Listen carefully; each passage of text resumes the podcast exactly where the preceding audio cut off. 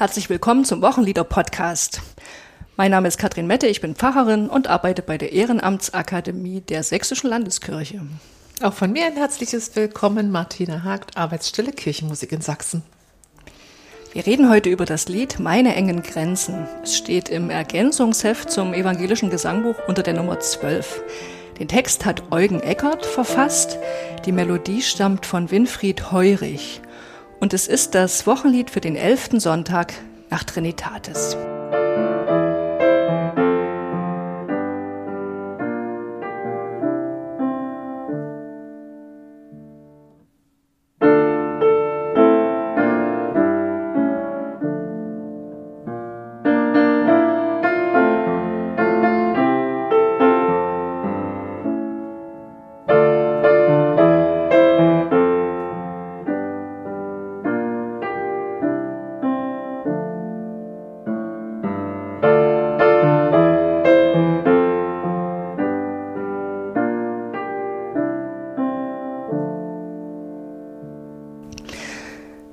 Das Lied Meine engen Grenzen ist total beliebt momentan, meinem Eindruck nach.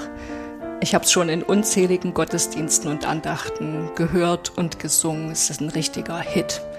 Wahrscheinlich hängt das auch damit zusammen, dass es sehr, es ist sehr eingängig. Ich finde es klar aufgebaut, durchsichtig, in der, sowohl im Text als auch in der Melodie. Und der Text ist ja auch irgendwie eindringlich. Mhm. Und trotzdem, wenn es angesteckt ist, ähm, da bin ich jetzt nicht überglücklich. Also wenn ich schon sehe, dass es heute gesungen wird. Das liegt einfach daran, ähm, der Refrain, ne?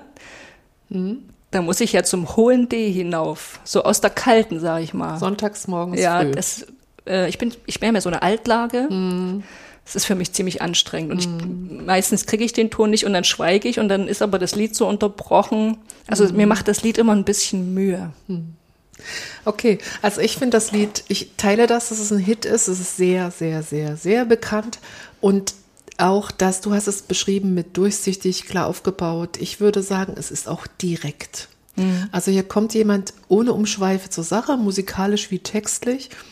Und es wird ja von Grenzen geredet, was mich an meine Grenzen bringt und wofür ich mich um Hilfe, um Wandlung an Gott wende. Ich will gleich auf die Melodie gucken. Die Tonreihe führt uns zunächst von oben nach unten. Die Melodie steigt danach wieder an, aber wichtig ist wirklich der höchste Punkt, der ist genau dort erreicht, wo du sagst, oh Gott, das hohe D kommt. Mhm. Das ist nämlich bei der wichtigsten Stelle, bei dem Wandle mich.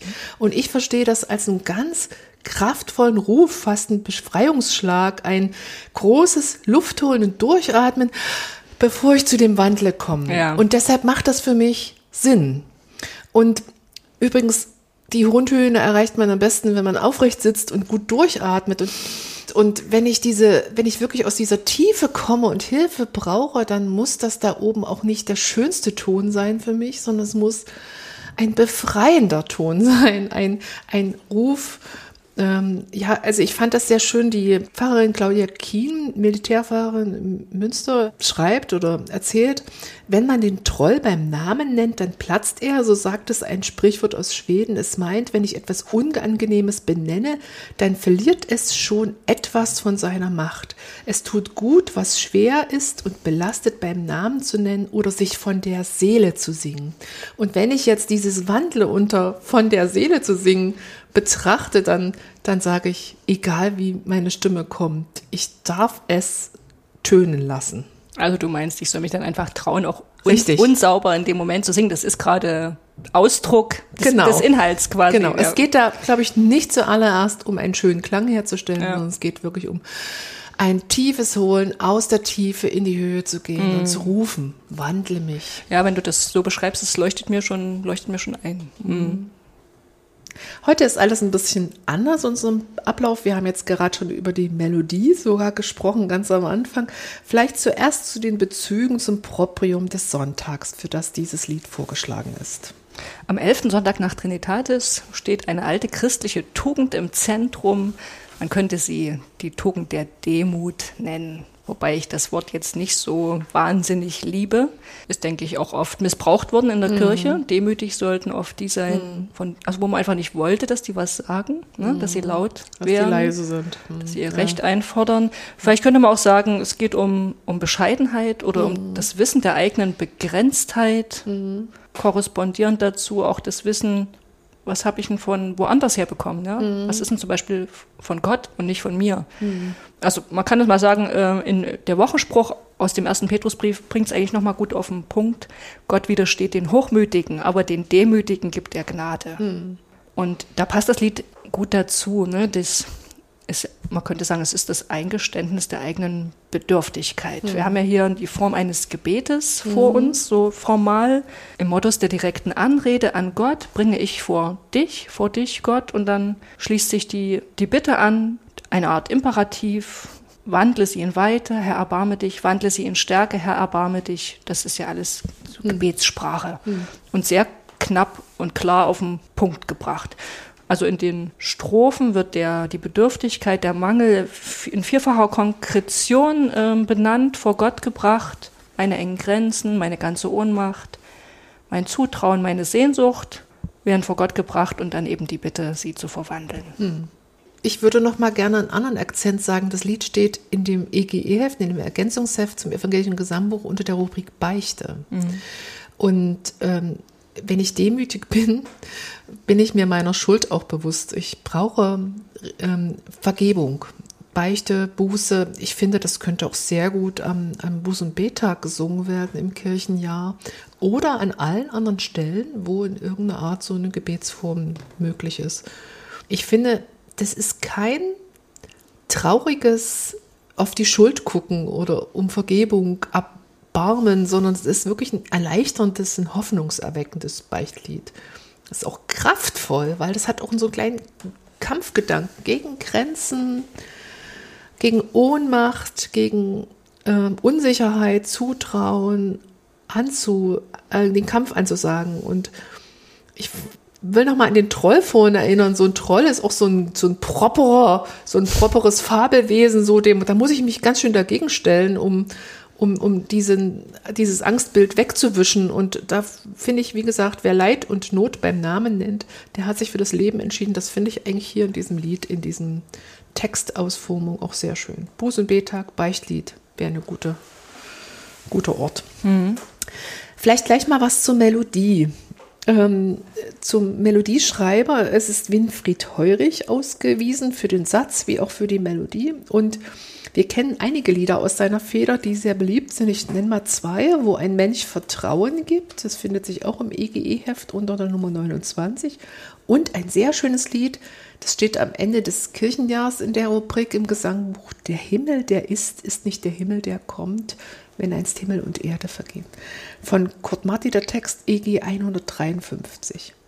Aber das ist ein winziger Teil von Heurichs Liedschaffen. Der hat nämlich über 400 Lieder veröffentlicht und viele von seinen Liedern fanden Eingang ins Gotteslob, ins evangelische Gesangbuch, ins Schweizer Gesangbuch und so weiter.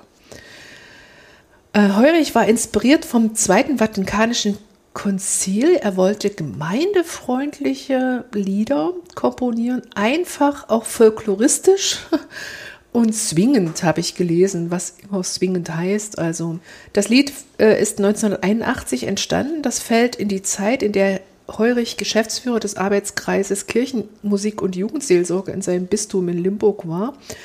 Und ich finde, dieses Lied erfüllt alle seine Maßstäbe, die er sich gesetzt hat. Leicht singbar, ohne banal, langweilig zu sein und ohne sich zu schnell abzunutzen.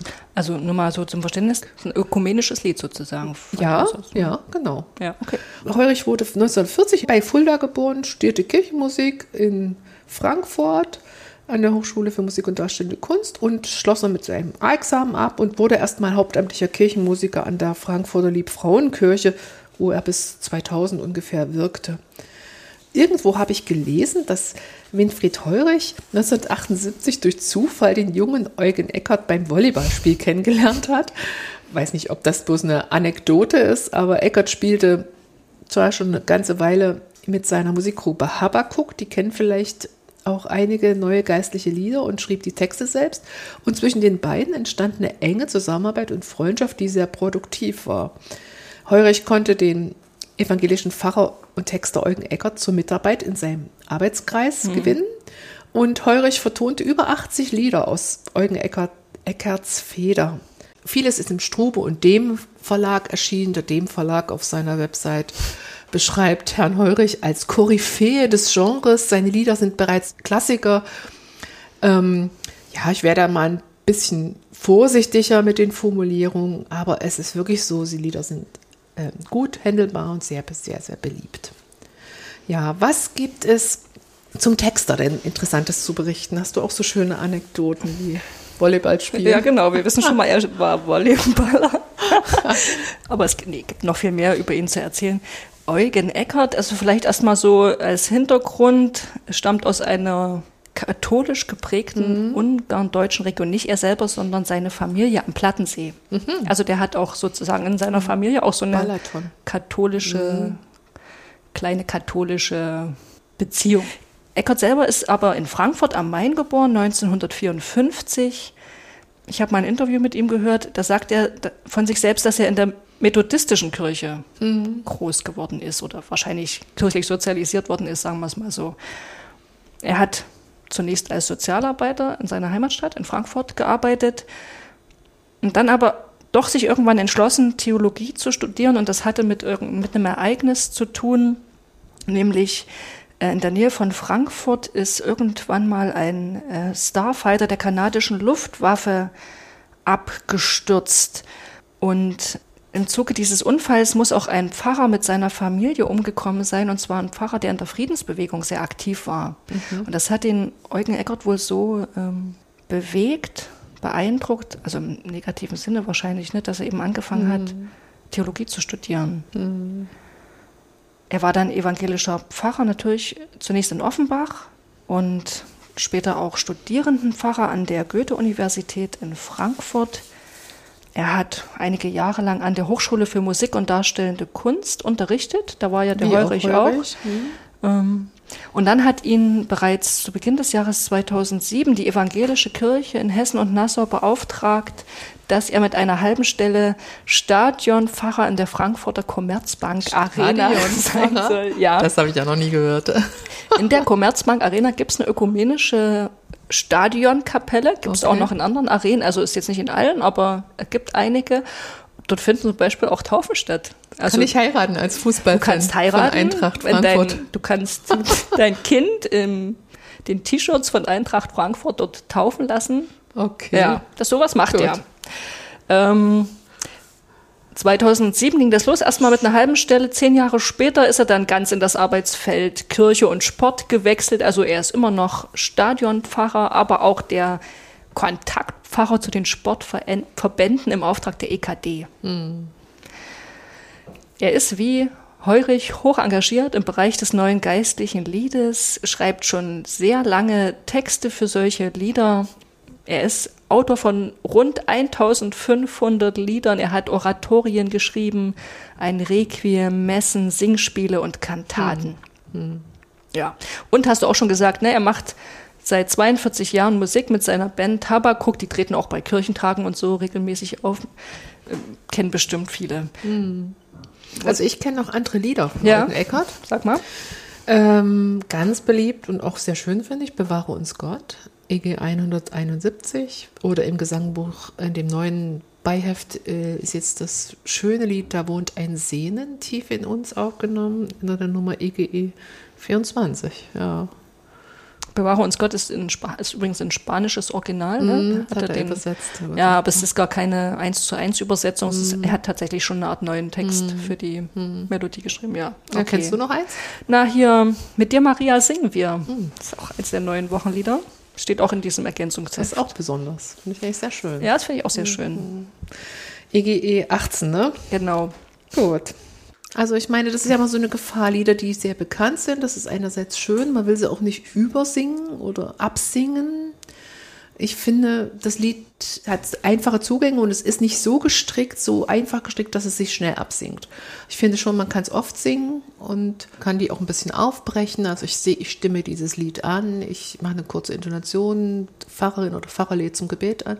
Dann wird die erste Strophe gesungen, dann erfolgen Fürbitten, dann kommt die zweite Strophe. In so einem Wechsel geht das auch schön. Oder manche lieben das auch, die musikalischen Motive da weiterklingen zu lassen. Aber das muss natürlich sehr, sehr dezent sein, wenn über Musik gesprochen wird. Mhm. Also die Fürbitten da mit auf Zwischenspielen zu tragen.